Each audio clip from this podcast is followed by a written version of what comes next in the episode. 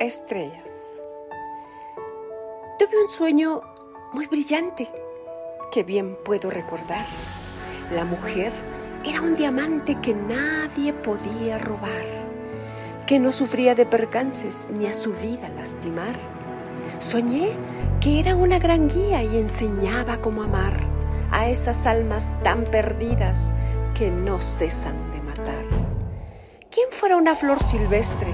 Habitar bellos campos, su libertad no secuestren y se hagan escuchar sus cantos.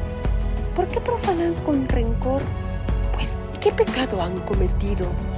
¿Por qué no darles loor en lugar de un cruel castigo? ¿Qué no emanaron de ellas como un producto de amor?